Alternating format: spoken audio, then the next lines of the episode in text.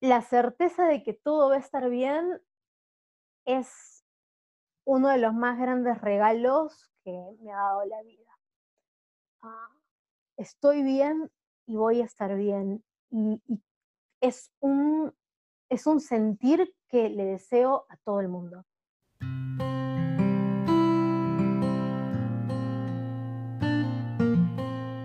Hoy les propongo un podcast con Dania Rodríguez. Les tengo que confesar que cuando estaba haciendo la edición de ese podcast se me ponían los pelos de punta de lo tanto que me inspira su relato. Para Dania se necesitarían decenas de podcasts, pero yo espero que con este ustedes aprendan de lo que ella tiene para compartirnos, se apasionen con ella y se inspiren tanto como yo. En la espera de verme con Dani en el Mont Blanc, como lo discutimos en off después del podcast, yo les deseo a ustedes muy buena escucha.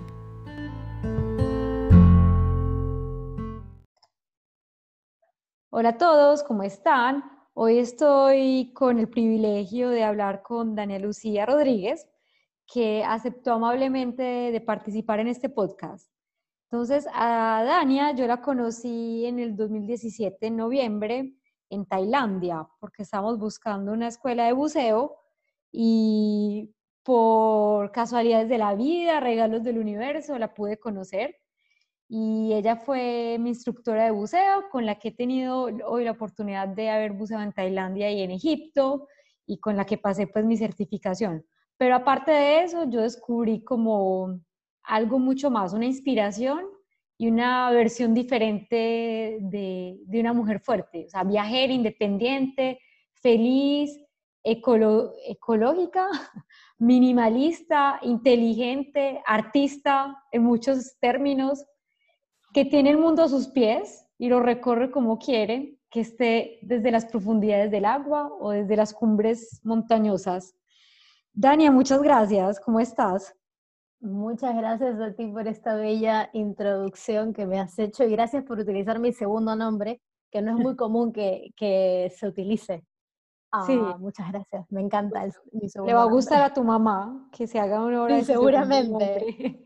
bueno, seguramente. Dania, vos tenés eh, un Instagram y un sitio de Facebook que se llama Viajera por el Mundo. Sí, Dania Perú. Dania Perú, viajera por el mundo. Sí. Entonces, en realidad decidí ponerle el Perú porque en muchos lados se les, hay varios países a los que se les complica pronunciar ciertos nombres y hay ciertos países donde se les complicaba acordarse el nombre Dania o me lo cambiaban, me decían Diana, Tania, cualquier cosa, Daniela o cualquier otro nombre y no habían muchos peruanos alrededor, así que me llamaban Perú. Ah, entonces por eso decidí juntarlos y poner Dania Perú como nombre, como mi nombre de viajera, digámosle. Exactamente, que estás viajando desde 2014. Sí, y ese es tu estilo de vida. Pero antes de entrar en eso, contanos quién es Dania, de dónde venís y qué dio y qué pasó para ser viajera. Mm, es bastante complejo. Eh, todo es bastante complejo. Yo soy de Perú, viví 18 eh, años en Perú y luego me mudé a, Buenos Aires, por eso creo que sigo teniendo este acento un poco raro entre peruano y argentino. Sí. Eh, muchos lados, cuando hablo español, me dicen, ¿eres argentina? No, pero casi. y bueno, yo vengo de ahí, desde 2014 que ando viajando. Em, y como ninguna decisión que cambie tu vida totalmente viene, ninguna decisión que cambie tu vida totalmente viene, digamos, gratis, en el sentido de que es fácil, ni, ni, que se hace de un momento, sí, se puede pasar de un momento a otro, pero no, no gratuitamente, no, no porque sí. Las cosas no pasan porque sí y todo lo, todo lo que va aconteciendo en nuestras vidas y las decisiones que vamos tomando y las personas que somos es a raíz de lo que vamos viviendo eh, y cómo todo eso nos ha ido forjando desde niños. Y tengo 31 años ahora y viendo mis 31 años, uno a uno veo cómo decisión a decisión sucedió por mi alrededor, por ejemplo, y por cómo ese, ese eh, ambiente me fue formando. Ah, yo me mudé a Buenos Aires para bailar. Yo era bailarina profesional, comencé a bailar profesionalmente desde los 12 años. Em, y para eso me mudé a Buenos Aires. y después... ¿En Buenos Aires habían mejores oportunidades que en Perú? Ah, sí, ah, definitivamente. En ese entonces, sí. Y hasta ahora también la, escena artística en Buenos Aires es mucho más grande, la escena mm. cultural en ese entonces. Ahora ya estoy bastante alejada de eso, pero en ese entonces había la movida artística, la movida de, grupos, de, compañías, de teatros, era mucho más grande. Y la educación también en arte era mucho más completa en Buenos Aires. Así que al cumplir 18 años y tener la mayoría de edad, saqué mi, mi ID peruano y enseguida me fui. Ok. Sí, y ahí viví siete años. De 18 años, ¿no? justamente a lo que te decía antes, ah, yo en realidad comencé a bailar desde que tengo tres años. Y una de las razones por las que fue un ambiente en el que me metí, en, el ambiente de la danza, y, estuve tantos años en ese ambiente es porque lo que a mí, una de las cosas que más me motiva es el movimiento. El, el cambio, el movimiento, el andar y fue algo que, eh, en lo que encontré refugio a, a varias cosas que estaba viviendo cuando era niña, que no mm. eran muy buenas, no eran buenas para nada, ah, pero eso, eso es eh, un tema para otro podcast o para un libro completo. Okay. y entonces, eh, digamos que me di cuenta que era algo en lo que me sentía bien y en lo que era buena, y es algo en lo que encontré refugio, un refugio emocional, un refugio físico, y donde estaba segura. Y por eso me incliné tanto en eso y lo desarrollé y lo desarrollé y lo desarrollé al, al punto en el que se convirtió mi profesión. Okay. y así que desde los 12 años comencé a trabajar en eso y para los 18 ya sentía que necesitaba más y ahí fue cuando eh, me mudé a Buenos Aires. Y Buenos Aires me atrapó, Buenos Aires es una ciudad genial. Y como venía de una ciudad, pasar a otra ciudad, digamos, no fue un cambio tan grande, ¿no? Y como seguía haciendo lo que, lo que venía haciendo 24 horas todos los días, de lunes a domingo, no me fue tan grande el cambio. Y siempre, siempre, siempre, me, o sea, cuando estaba en toda la época escolar, vivía en teatros, vivía, vivía en, en, en actuaciones, vivía en ensayos, siempre fui como muy independiente de mi familia, entonces el cambio no fue tan grande en ese sentido. Ok, o sea que ya, ya eras independiente de todas maneras.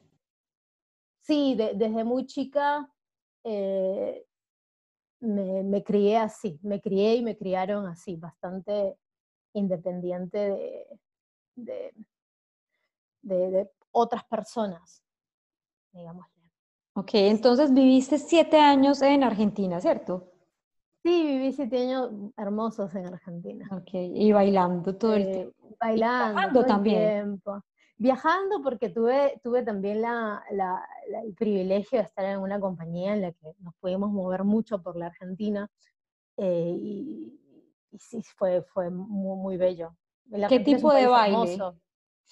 Ahí yo, eh, como, como te decía, esto también siempre fue una, una cosa de toda la vida, de no poder quedarme quieta, en el sentido de no solo del lugar, sino también de, género.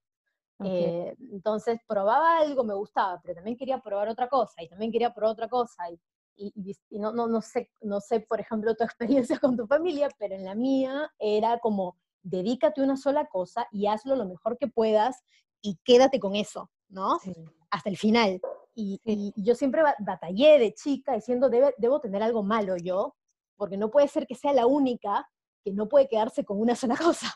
Sí. Em, y, me acuerdo tener esta, esta, yo era muy chica y tener estas discusiones con mis padres o mis abuelos, de, bueno, si te gusta el flamenco, quédate con eso, si te gusta la danza contemporánea, quédate con eso.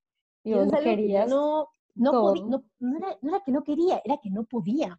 Me, me, llamaban otras cosas y quería experimentar con esto, lo otro. Entonces, en Buenos Aires, al no tener voces a mi alrededor ya, hice lo, lo, lo, que, lo que quise. Y, o sea, escuchaste a vos tango, Sí, estuve en el tango, en el flamenco, lo que más, el, flamenco fue lo que más me llamó por, por la energía que, que mueve, básicamente. Eh, la energía que mueve el flamenco es una energía muy intensa, muy rica, está llena de, es, una, es un arte lleno de, de pasado, lleno, tiene una esencia muy, muy pura y eso me encanta y de ahí uno puede experimentar hacia donde tu, tu, imaginación te lleve. Eh, pero también estuve mucho en la danza moderna, danza contemporánea, danzas latinas, salsa. Tú hice de todo, hice de todo. Ok. Sí. sí. ¿Y, qué pasó después? O sea, porque estás en un mundo en el que la energía eh, iba con tu personalidad, podías cambiar, moverte, viajar, descubrir, eh, estar en ese refugio físico y emocional, como nos decías. ¿Qué pasa después que decidiste viajar? Mm, yo em, siempre tuve curiosidad por, viajar, siempre, pero en el, eh, como era tan feliz haciendo lo que hacía y me gustaba y eso, eh, me comía, o sea, me saltaba vacaciones, no me... No, era ensayar, ensayar y crear y hacer y, seguir haciendo. Eh, entonces mis vacaciones eran ir de Buenos Aires a Lima a visitar mi familia. Y sí viajé por, digamos, por placer, pero bastante poco, muy poco, ¿no? Eh, porque, bueno, quería visitar a mi familia por la Navidad, el Año Nuevo, fiestas patrias y todo esto. Y, lo que pasó fue que siempre, siempre yo tenía como un bichito ahí, pero no tenía la necesidad todavía de ir por ese lado. E, eso sería, eso sería lo correcto, no tenía la necesidad todavía. Eh, y iba conociendo gente así, que viajaba, pero como un tema muy a lo lejos, nada que todavía pudiera agarrar. Y, y así de a pocos eh, tuve, tuve la oportunidad de viajar a Estados Unidos, y esto fue en el 2014, para un festival de danza. Y en este festival de danza participaron cientos de personas de muchas partes del mundo. Era mi primera vez bailando con, con personas de, con las que no podíamos directamente comunicarnos verbalmente, con la que era, y yo en ese entonces mi inglés era como bueno, pero no tenía mucha práctica, ¿no? Entonces ya sabes cómo es eso, uno sabe el idioma, pero tiene miedo de hablarlo, hace años que no practicas, no Totalmente. muy fluido, entonces era más fácil bailar directamente y, y poder improvisar y, ese, ese encuentro con personas, digamos, que, que, de otra manera nunca hubiese conocido si no hubiésemos llegado ahí, y esta, esta manera de conectar en distintos idiomas, no solamente el verbal, sino también el físico, emocional, y, y esto me, me, me, rompió la cabeza, directamente me la quebró en dos, así así, y, fue, fue una experiencia tan, tan grande y tan profunda de varias semanas que me, me, me, dejó una huella que, que, digamos que quedó ahí, quedó ahí. Y bueno, en ese viaje ya había tomado la decisión de tomarme vacaciones, entonces sí pude viajar eh, por, otros, por otros estados de Estados Unidos, eh, conociendo más gente, viajando. Era mi, mi, primera vez así como viajando ¿Y viajaste sola en esa ocasión?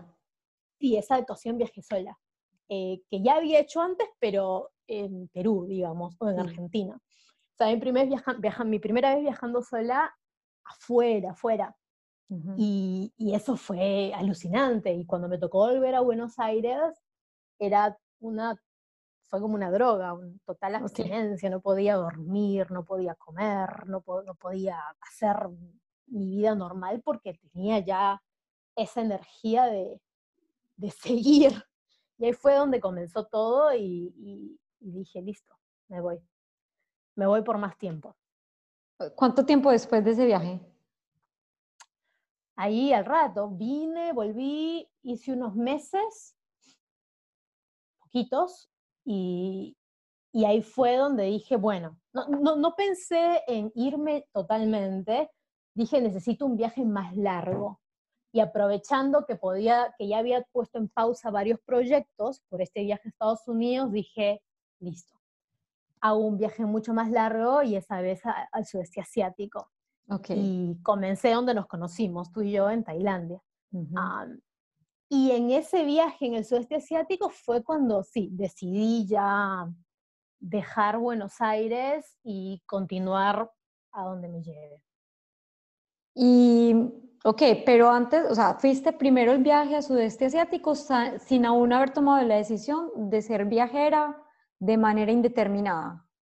Exactamente. Ahí eran unas vacaciones todavía. Largas, sí, un, viaje largo, un viaje largo de, digamos, de ver qué pasa y ver qué, qué sucede. No, no, cuando lo comencé en realidad no tenía la intención de irme a Buenos Aires, pero sabía que iban a pasar mil y un cosas eh, y estaba preparada para, para lo, que, lo que venga. Y durante ese viaje fue que decidí dejar Buenos Aires. Ok, pero ¿qué pasó? O sea, ¿cómo te organizaste? Porque hay una parte que es el deseo, vencer el miedo, y otra cosa que es la práctica. O sea, me imagino que tenías algunas pertenencias, que en un momento dado los ahorros se acaban, eh, que no sé si tenías una casa, ¿cómo, o sea, ¿cómo te organizaste con todo eso? Es todo bastante este, sencillo, pero a su vez complejo también. Okay. Yo me fui con una mochila pequeña eh, y así comencé, con una mochila muy pequeña y sin ningún plan. Tenía un pasaje de ida, de ida, digamos, a Bangkok, a la capital de Tailandia, y no tenía más planes. Había leído bastante acerca del sudeste, pero qué visitar primero, dónde ir, dónde terminar, y todo eso no lo sabía. Y todo se fue dando a medida que, que, iba sucediendo. Era en plan mochilero total, eh, low budget, hostels, vamos a lo más económico posible. Así fue. y así fue todo el viaje. Y durante todos esos meses que estuve en el sudeste, lo que hice mucho sí fue eh, voluntariados. Hay, hay páginas, eh, hay páginas que te ayudan a encontrar eso, eh, páginas web.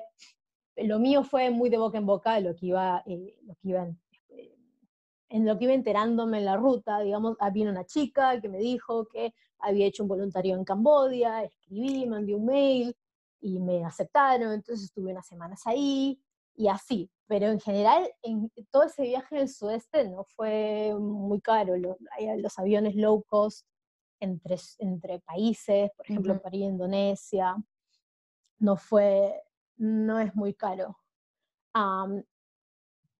Y en general, todas las actividades que hacía eran bastante independientes. todo comiendo en restaurantes locales, compartiendo gastos con otros viajeros a los que iba eh, conociendo, y es, en general así fue esa, esa primera etapa del viaje. Sí, pero ahí todavía estás en vacaciones. Entonces, Digámosle que, sí.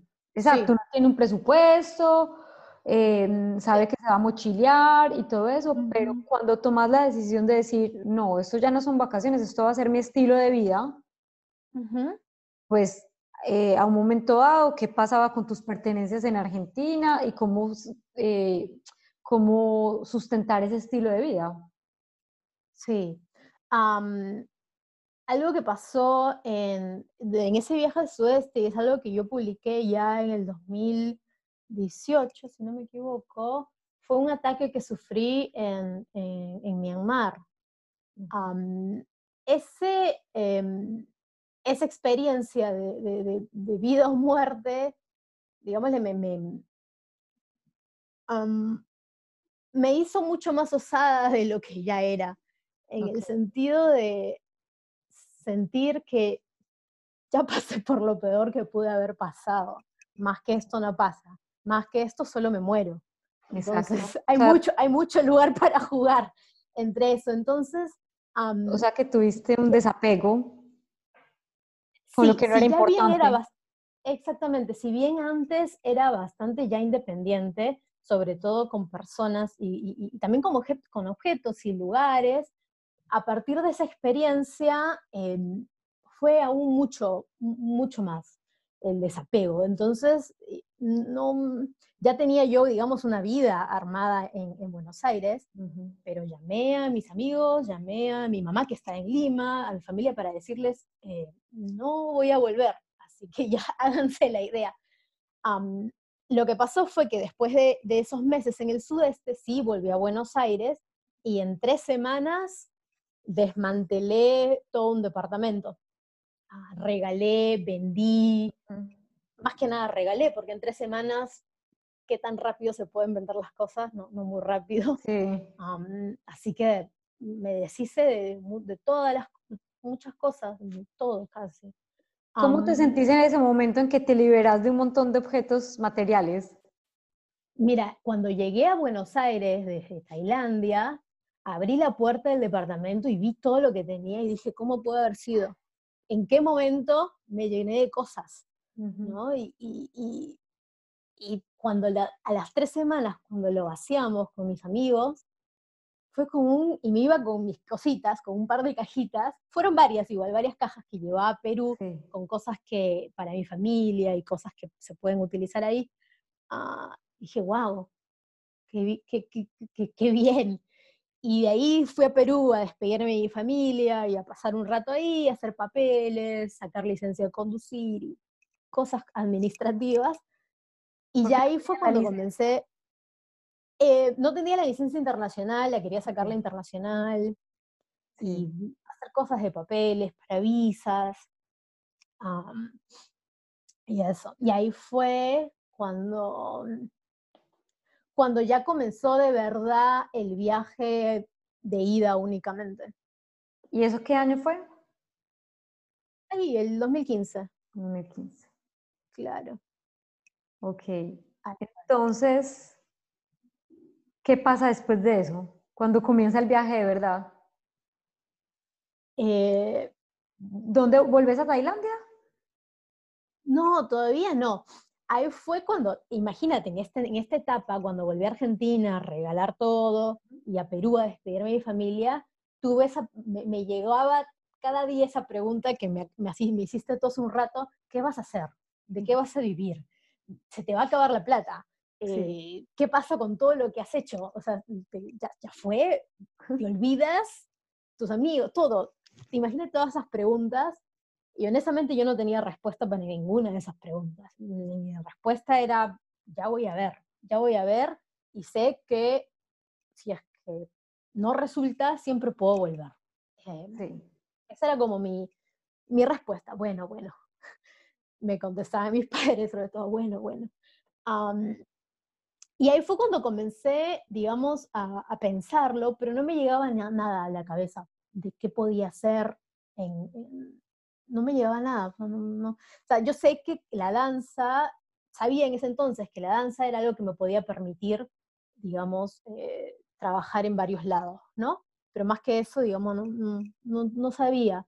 Así que en realidad sin tener una, algo concreto, tenía la cabeza muy abierta para tomar lo que se venga, ¿no? Y bueno, ahí fui de nuevo a Estados Unidos a viajar por otras zonas, a encontrarme con amigos. Después salté para Rusia. Y en Rusia fue donde me llegó de pronto la idea de estudiar buceo. O sea que antes no habías tenido otra relación con el buceo. Mi más cercana relación al buceo fue hacer snorkel en varios lugares del sudeste asiático, en, Indonesia, en Tailandia, por ejemplo, donde las aguas son, son hermosas. Eh, dije, bueno, si aquí la gente hace snorkel, hago snorkel yo también. Y eso fue mi experiencia más cercana. Y sí, viajando en el sudeste asiático, conocí a muchos buceadores y a muchos instructores de buceo y dije, wow, qué cool. Pero, a ver, yo vengo de la ciudad, yo bailo, viví toda mi vida en teatro, no me imaginaba. No me imaginaba viviendo en una isla, no me imaginaba viviendo alrededor de de, mar o, de naturaleza solamente, aún no, no, llegaba yo a ese punto. Entonces, eh, bueno, esa fue, eso fue, esa fue mi experiencia en general antes. Y en Rusia fue cuando me entraba más la curiosidad, me entraba más la curiosidad y sí, y de eso, y conocí gente, buceadores en Rusia, y decía, pero, ¿qué, ¿cómo buceadores en Rusia? ¿Qué? Y que me hablaban maravillas del mar de Rusia, y yo, wow, en serio, o fue otra cosa, otro nivel. Em, y mientras iba viajando al, al, norte, al, al, mar Blanco, en el, en el, cerca, cerca al, océano, em, al Ártico, ah, tuve la experiencia de hacer snorkel con ballenas, ballenas beluga. Tuve la oportunidad. Y ahí en ese momento fue cuando yo dije, yo, esto es lo mío. Yo voy a ser instructora de buceo. Nunca en mi vida había buceado, pero yo sabía que eso era lo mío. Eh, no, no era ni siquiera buena nadando, o sea, flotaba y así decentemente. No, no, no, no, me, no me ahogaba, ese era mi nivel. y bien, pero, y ahí fue en ese momento. Y, y lo más loco es que, o sea, eso, yo tomé la decisión de en ese momento ser instructora de buceo. Y a los tres días, yo iba subiendo, iba subiendo hasta Murmansk, que es la ciudad más al norte de Rusia, y ya hay mucha menos gente que habla inglés, entonces no, no me podía comunicar tan bien con, con las personas alrededor. Y a los tres días de esta experiencia haciendo snorkel con ballenas, conocí a un ruso que hablaba un inglés excelente y comenzamos a hablar y a los cinco minutos de iniciar la conversación le dije sí, porque yo quiero hacer buceo. Y me dice, ah, sí, si quieres hacer buceo, anda a tal escuela, con tal instructor, en tal lugar, ¿Y dónde fue donde me mandó? A Jurgada en Egipto. No. Eh, no, listo, yo voy ahí. O sea, ni siquiera busqué otro lugar en el mundo para hacerlo. Yo voy ahí. Me contacté con esa escuela, me contacté con ese instructor que me recomendó y le dije, no sé cuándo llego, pero voy a llegar. y, y, ahí fue cuando comenzó mi, mi camino por el buceo. Ah, digamos, meses después, después de viajar por otros lados, que llegué a Egipto y comencé a bucear y, no paré. Y bueno, sin que no paré de bucear. Nunca has parado y el buceo Y el buceo se convirtió en mi herramienta de trabajo, en mi nueva profesión. Y, y es, es en lo que ha venido siendo hasta ahora mi principal ah, trabajo. Okay. Desde entonces, sí. Pero me imagino que el buceo también te ha aportado muchas cosas, porque cuando yo fui justamente entonces a Jurgada en Egipto, eh, a bucear con vos y que pues pasé las certificaciones y eso, también había un grupo de personas que habían ido a verte y a bucear con vos. Sí. O sea que... Sí, qué lindo grupo, Sergio. Me acuerdo. De varios, muchos lugares, sí. Qué bacán. Sí. Sí. Pero entonces ese equilibrio entre buceo y viaje, ¿cómo ha funcionado? el buceo es una actividad em, que se puede desarrollar por temporadas. Em, yo pertenezco a una asociación que es PADI. Hay muchas asociaciones. Una de ellas es PADI, que también es la más grande y es la más reconocida mundialmente en buceo recreacional. Eh, por lo cual mi certificación como instructora es válida en cualquier parte del mundo. ¿sí? Eh, y yo puedo trabajar en cualquier parte del mundo, en cualquier centro PADI. y hay muchísimos alrededor del mundo. Entonces, ah, tengo muchos amigos, que, compañeros, colegas, que utilizan, digamos, el buceo como un folleto de viajes en dónde quiero, a qué, continente quiero recorrer. Ah, África, listo, busco trabajos en Zanzíbar, trabajos en Madagascar, no sé dónde, donde haya. Sí.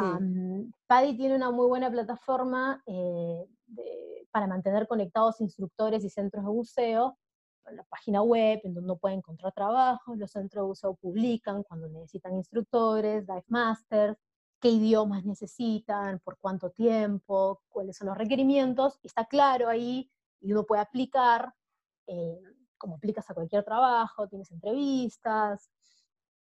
Y después hay, países que son un poquito más ah, duros con sus políticas de visa de trabajo, pero en general siempre se puede. Ah, y mientras tengas los requerimientos que quieran, pues genial, estás adentro.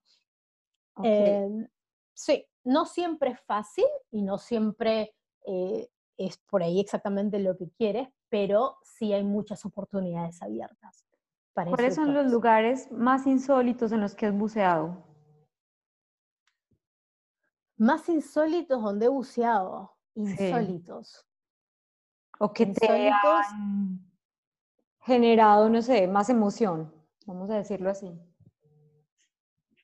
Ah, yo creo que hasta ahora vienen siendo los cenotes en México. Sí, los cenotes es el, un sistema gigante de cavernas y cuevas subacuáticas. Em, y es, es, increíble, es otro, es otro universo.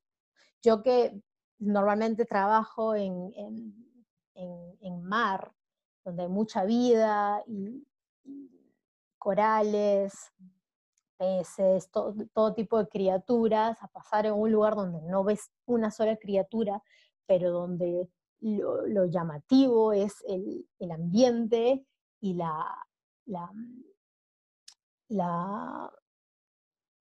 morfología del lugar, digamos. La, sí. sí, todo, las, me salen los nombres en inglés, a las formaciones, todas las formaciones que ves bajo el agua, es increíble, las luces, el juego de luces, el impacto en el agua, es, otro mundo. Sí. Ok, pero yo me acuerdo de un post que hiciste, creo que fue para uno de tus cumpleaños, que tuviste la oportunidad de bucear en un barco hundido que tenía tu nombre. Ah, fue por un año nuevo. Ah, un año Qué loco, sí. Sí, sí, eso fue en Kenia. qué loco eso. Estaba yo, no, no estuve mucho tiempo en Kenia, pasé mucho más tiempo en Tanzania, pero el tiempo en Kenia justo me encontré con un alumno mío, un, un amigo, muy buen amigo y alumno también de buceo mío, y nos íbamos a encontrar ahí, en Kenia. Em, y, dije, bueno, vamos a bucear, ¿no? Eh, y buscando así los primeros, uno de los mejores eh, sitios de buceo en Kenia, resultaba ser un barco hundido que se llamaba Dania MB. Y yo no, no, ¿cómo puede ser que tenga el mismo nombre que yo? Em, así que lo fuimos a bucear por Año Nuevo. Eh, y fue así, fue, fue, estuvo muy bueno, estuvo muy bueno, la verdad. Muy buen inicio de año. Sí, la verdad que sí. Ok, pero yo también estaba mirando desde algunos años que vos estás apasionada de todo lo que es alpinismo. Sí. Y montañas. ¿Esto cuándo nace? ¿En qué momento nace? ¿Y qué es, qué es lo que te ha aportado? Ah, bueno, como te digo, esta, esta, la profesión de buceo lo, tiene esto que me gusta mucho, que se puede hacer por temporadas, como hay lugares que durante el invierno, durante el monzón o lo que tengan en particular en ese país, no se trabaja, porque no es, no es posible, las condiciones no son las mejores, entonces esos son tiempos de viajar. y yo estaba terminando una temporada en Tailandia, sí, mi primera temporada en Pipi en realidad, y con un amigo decidimos viajar por Nueva Zelanda y por países, islas de, de, esa zona, como Fiji, Samoa.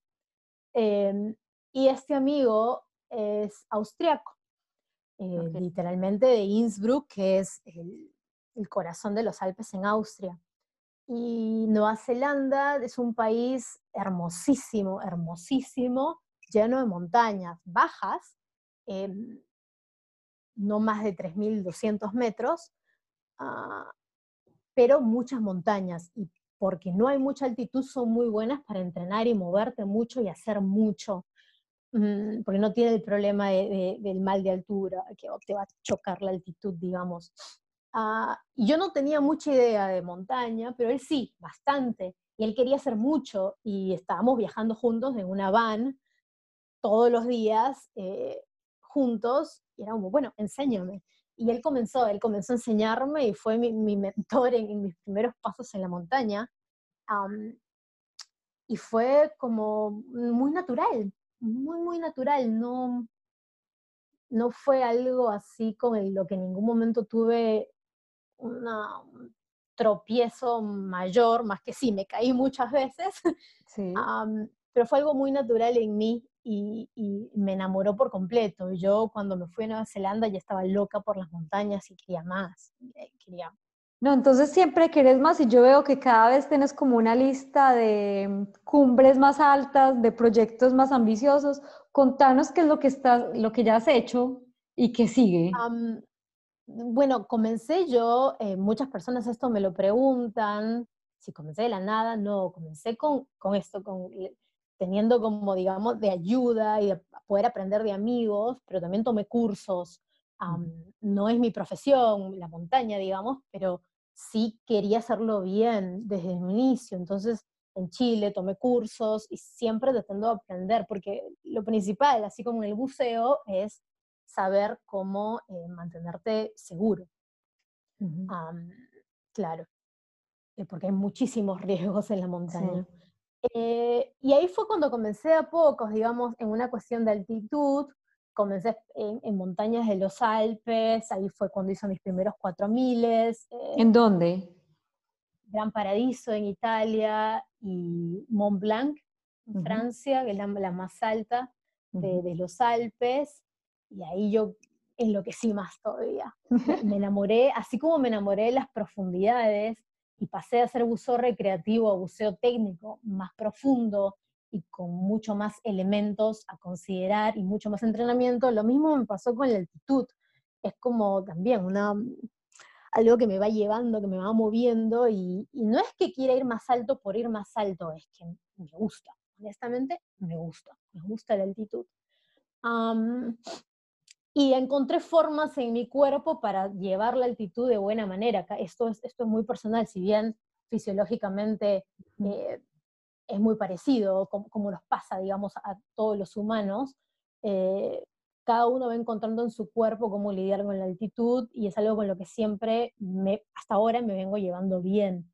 Ah, y es, es, un, es uno de los grandes problemas de hacer montaña, digamos, la altitud y ya después eh, en Nepal, que Nepal es sí, mi lugar favorito en el mundo, ah, eh, y ahí comencé a hacer más, eh, seis miles, ah, pasé una temporada, un mes y medio sola en los Himalayas, eh, donde estuve recorriendo mucho, pero hice también varias cumbres por arriba de los 6000 he hecho Kilimanjaro en África, es la más alta, en Elbrus en Rusia, eh, que es la más alta de Europa, y hace unos meses Aconcagua en Argentina, que es la más alta de, Sudamérica, 6.961 metros.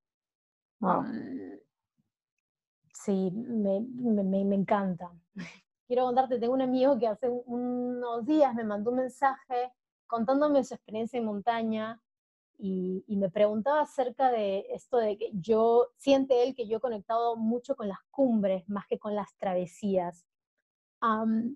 y me puse a pensar en eso y dije, sí, tiene razón, pero no porque las travesías no me gusten, las travesías me encantan, los trayectos, digámosle, pero lo que tienen las cumbres es que me, me, me da un objetivo, un objetivo de, por más que no llegue a la cumbre, me da un objetivo que me, me, mueve, por ejemplo, durante los entrenamientos.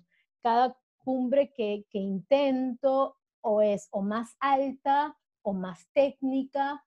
Entonces, viendo lo que se necesita para llegar a esa cumbre, me da el, formato con el que voy a entrenar, cómo voy a entrenar, qué es lo que necesito, qué habilidades nuevas necesito, qué necesito reforzar. Y eso es lo que más me llama de la cumbre, el trabajo que tengo que hacer detrás o antes para prepararme para eso, por más que no la logre, la logre o no la logre, digamos. Sí, ¿y, qué, y cuál es el objetivo siguiente? Mm, bueno, si esto del virus eh, nos deja movernos, em, eh, ya que estoy en Europa, es eh, los Alpes. Para este año tengo planeado Matterhorn. Ah, en Italia, que es un, perdón, sí, entre Italia y Suiza, ah, que es uno de mis sueños desde que comencé a hacer montaña. Matterhorn y otras cimas en los alrededores también. Pero bueno, veremos, veremos, ya veremos. cómo sucede. Yo estoy entrenando para eso, fiel, pero bueno, veremos. ¿Y qué estás haciendo hoy en Alemania? Hoy en Alemania viviendo. Estuve viajando durante el último año con mi novio, mi novio es alemán. Estuvimos ahora cinco meses en, Sudamérica y con él es con quien estudio todas esas montañas, al menos en, los últimos meses y decidí, ya habíamos decidido venir aquí a Alemania y quedarnos una buena temporada antes de que saliera y explotara todo esto del virus. Ah, y había, ya habíamos decidido. Así que yo hice, comencé a hacer los papeles necesarios y todo lo oficial y, administrativo y legal para poderme venir aquí a Alemania. Y estás, en, me decías, en un lugar en bastante eh, en la naturaleza, en el campo. Sí, es bello, es bello, sí. es, es un lugar en Turingia lleno de aldeas, cada hay una aldea a unos 3, 4 kilómetros de la siguiente, y, mm, y, por eso no, lo que te decía antes, no se siente aquí la, la, la cuarentena, porque pues la gente sigue haciendo lo que hace, cuida sus plantas, sus árboles, sus bosques, Ah, por eso, y es una vida muy activa, ¿no? estamos en el sol todo el día, aprovechando los días de calor, los días de frío, nos quedamos más adentro. ahora que ya está comenzando la, primavera, eh, sí. pues hay muchos, muchos más días en los que se pueden hacer muchísimas cosas. Hoy, por ejemplo, estuvimos 25 kilómetros en, en bicicleta, andando, no nos cruzamos ni una alma, Así que esto es perfecto para estar aislado socialmente. Ah, y lo que me da mucha, mucha gracia es las vueltas que da la vida. Yo hace más de 10 años tuve un novio en Buenos Aires que siempre me decía que a su parecer la gente de, provincia o la gente que vive en el campo o alejada de las ciudades es gente dormida. Me acuerdo que esa era su frase. Yo en ese entonces, ¿qué tenía? 19 años, una cosa así. Y yo me ponía a pensar y decía, ¿qué querrá decir con eso? Como mi experiencia de vida hasta ese entonces, 19, 20 años, era solo de ciudad, no tenía ninguna, ninguna apreciación al respecto, ¿no? O sea, no, no, no tenía con qué comparar. Y, pero siempre lo recordé, siempre recordé esas palabras, está dormida, está dormida, como que tienen que venir a la ciudad a despertarse. Y yo viviendo ahora en una aldea, me pongo a pensar y digo, no estamos dormidos acá, estamos súper vivos y súper despiertos. Y tenemos el, el, el, privilegio que en las ciudades no se tiene hoy en día en esta crisis mundial, que es podemos estirar los brazos y estirar las piernas al sol libremente. eso es algo maravilloso. Es un, maravilloso. un lujo. Es un lujo es un lujo y también un, premio para esta gente que, que, trabaja su tierra honestamente, que trabaja su tierra honestamente, que cuida de sus animales, que cuida de su gente, que cuida de su agua, que cuida de qué pone en cada lugar, cómo se recicla, cómo utilizamos mejor la energía. E, eso es maravilloso, es un premio que se merecen. Poder ser libres es, es, es hoy un privilegio que gracias al cómo han vivido todos estos años, pues siguen manteniendo aún en una crisis mundial. Exactamente. Es muy bendito todo esto, porque Exacto. nosotros ya habíamos decidido venir aquí ya desde hace mucho tiempo, hace muchos meses, porque bueno, todos los trámites, te imaginarás, de papeles para mí, que yo no soy europea, em, no son fáciles y tampoco son rápidos. Eh, y cuando se desencadenó esta crisis, era como, wow, ah, en buena hora tomamos la decisión de, de, venir aquí por un tiempo y trabajar la tierra y disfrutar del sol y la naturaleza alrededor. La verdad es que sí. Qué bueno. Muy bendecida. Dania, yo te quería preguntar, en todos estos años de viaje, no sé cuántos países has conocido, ni cuántas Casi personas. 60. 60 países, wow.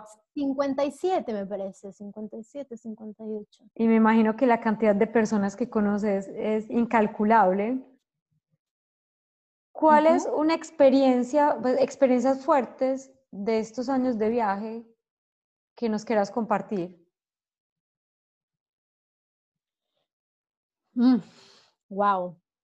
Ah, para, para, para, personas que, que no, no, viajan mucho, eh, hay mucho el, concepto de, de, pensar que viajar es eh, como estar totalmente de vacaciones, ¿no? Y hay muchas personas nómadas que, que, que hemos vivido por muchos años, digamos, viajando, eh, lo que es, tu vida, no, no es solo vacaciones, y pasas por muchas cosas, eh, por todo, la vida pasa, vas viajando, pero la vida pasa.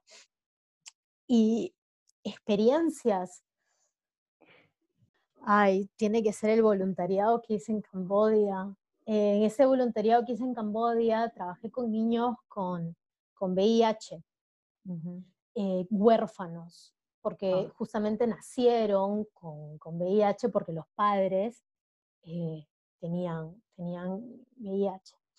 Eh, y, y, son, son niños muy pequeños, los, los, más grandecitos ya hablan algo de inglés, pero los más pequeñitos no.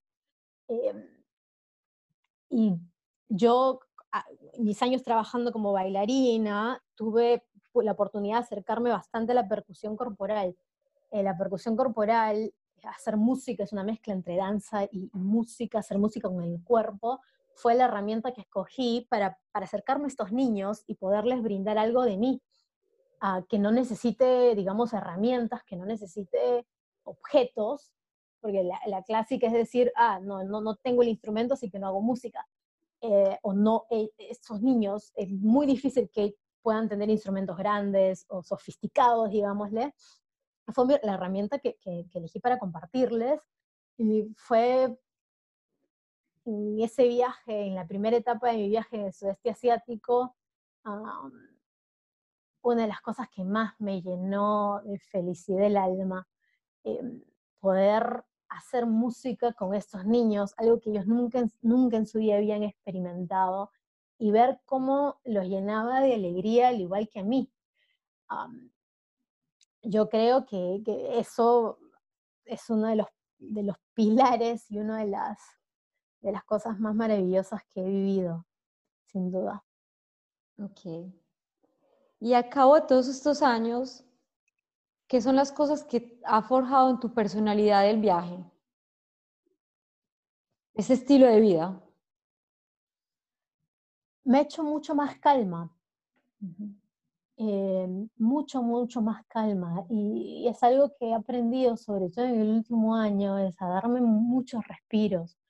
Eh, y he aprendido lo, lo, lo, importante que es darme respiros. Siempre he sido de hacer, de hacer y de moverme y de buscar más.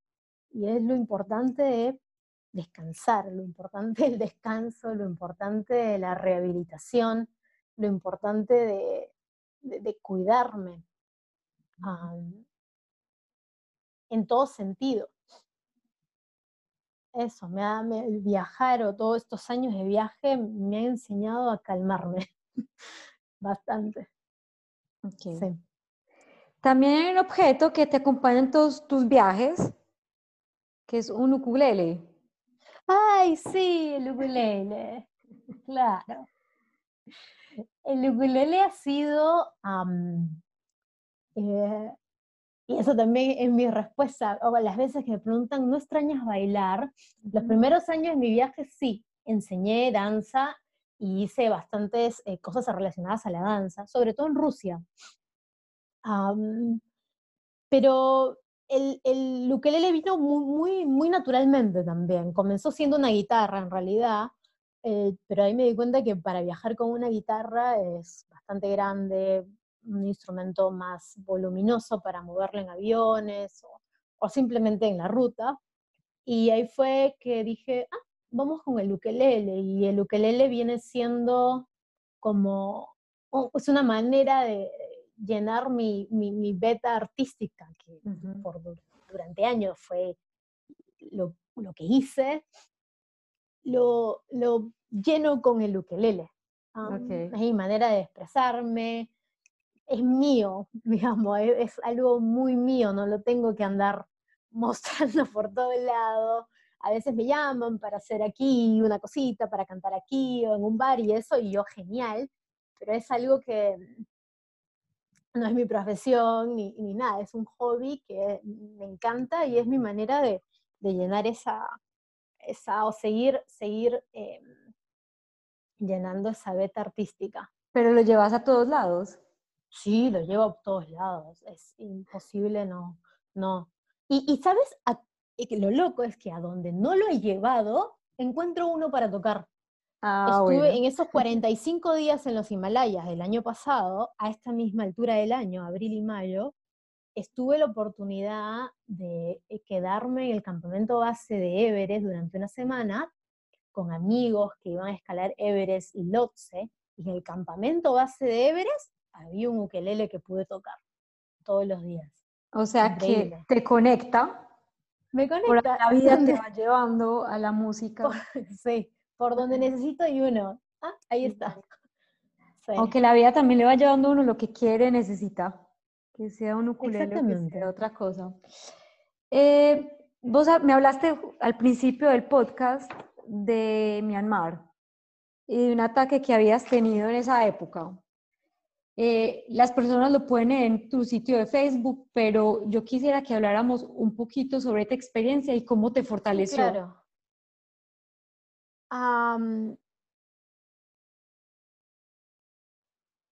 ¿Cómo me fortaleció?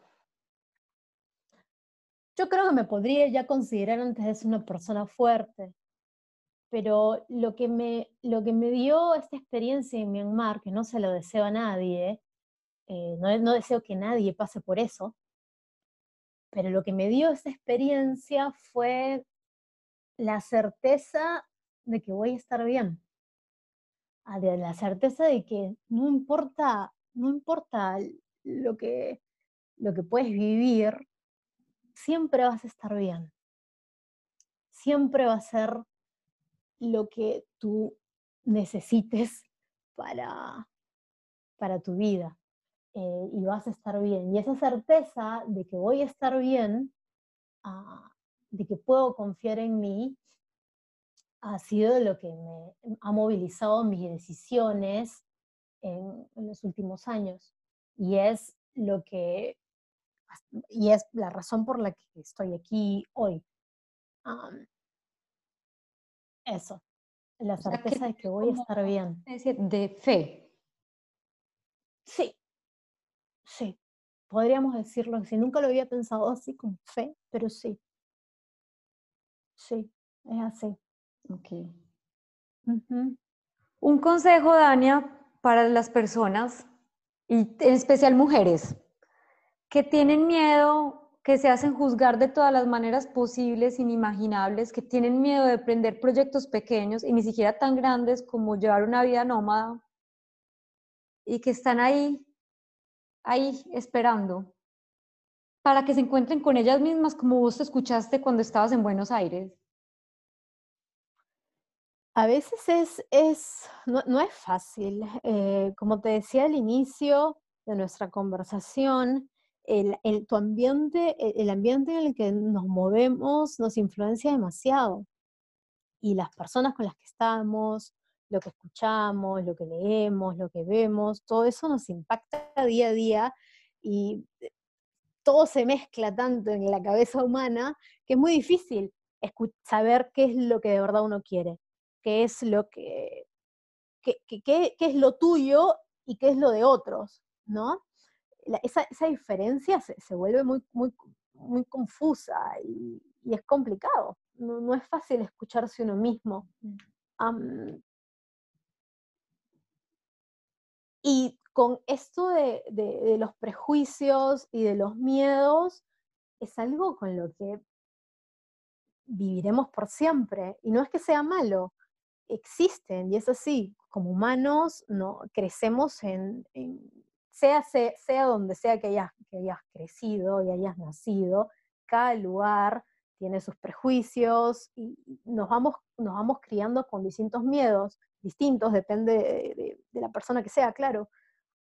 y es algo con lo que nunca nos vamos a, a, desligar. Después, por ejemplo, de este, de esta, de este ataque que, tuve, que sufrí en Myanmar, que fue literalmente que un hombre me, me, abusó sexualmente de mí, me atacó y me intentó matar. Imagínate que después de eso, no es que le tuve menos miedo, no es que tuve menos miedo que eso pueda pasar. El miedo sigue ahí, ah, porque donde hay humanos va a existir la maldad. Y donde hay humanos va a seguir, van a seguir existiendo estas cosas. Es algo en lo que no podemos escapar. El miedo va a seguir ahí, pero aprendes a moverte con eso y aprendes a ser tú y a lidiar con tus miedos de esa manera aprendes a tomar mejores decisiones, aprendes a cuidarte mejor y, sigues. no se van a ir a ningún lado, no se van a ir a ningún lado, pero sí vas a encontrar tu manera de lidiar y vivir feliz, empujando esos miedos. y en esto de escucharse a uno mismo,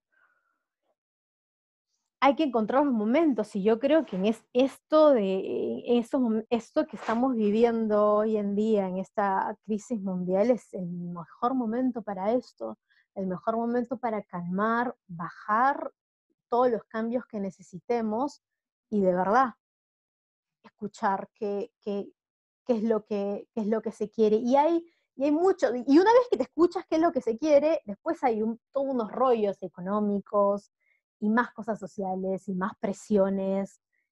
Y esas son, cosas que tampoco se van a ir. O sea, es una mentira decir, ah, yo me liberé de todo prejuicio. eso es una mentira, eso no, va a existir. Es otra cosa con lo que también tenemos que, vivir. Entonces vas siendo tú con todos esos prejuicios alrededor y te vas moviendo y vas encontrando tu forma. Es lo mismo que con los miedos.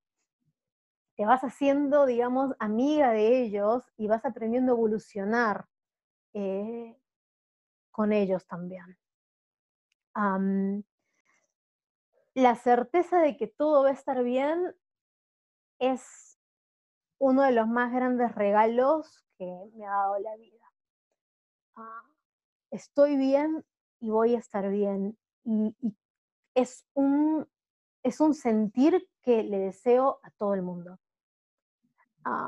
es un sentir que le deseo a todo el mundo porque gracias a ese sentir vas a de verdad atreverte a hacer muchas cosas a las que si no, no, no, las harías. Y no quiere decir que, ah, eh, te la juegues al tipo de jugarte la vida porque, ah, vas a estar bien. No, no, no pero es de verdad siguiendo tu corazón y siguiendo, siguiendo lo que de verdad tienes ganas auténticas de hacer, saber que dentro de eso nada malo va a pasar. Y si algo no sale como está en tus planes, es porque así debe ser. Y a pesar de todo lo malo que pueda suceder, lo que sientas que es malo, vas a estar bien. Perfecto, muy bien. Dania, muchas gracias por este tiempo, compartirme tu historia. Yo estoy muy feliz de haber eh, tenido este tiempo porque yo te admiro mucho y me has inspirado muchas cosas buenas desde el día que te conocí. Y yo dije el día que te conocí, ella se va a quedar en mi vida porque, no sé, lo que le deseo a muchas personas en tus viajes por el mundo es que se sigan cruzando y que sigas inspirando a muchas otras personas. Muchas gracias. Muchas gracias a ti.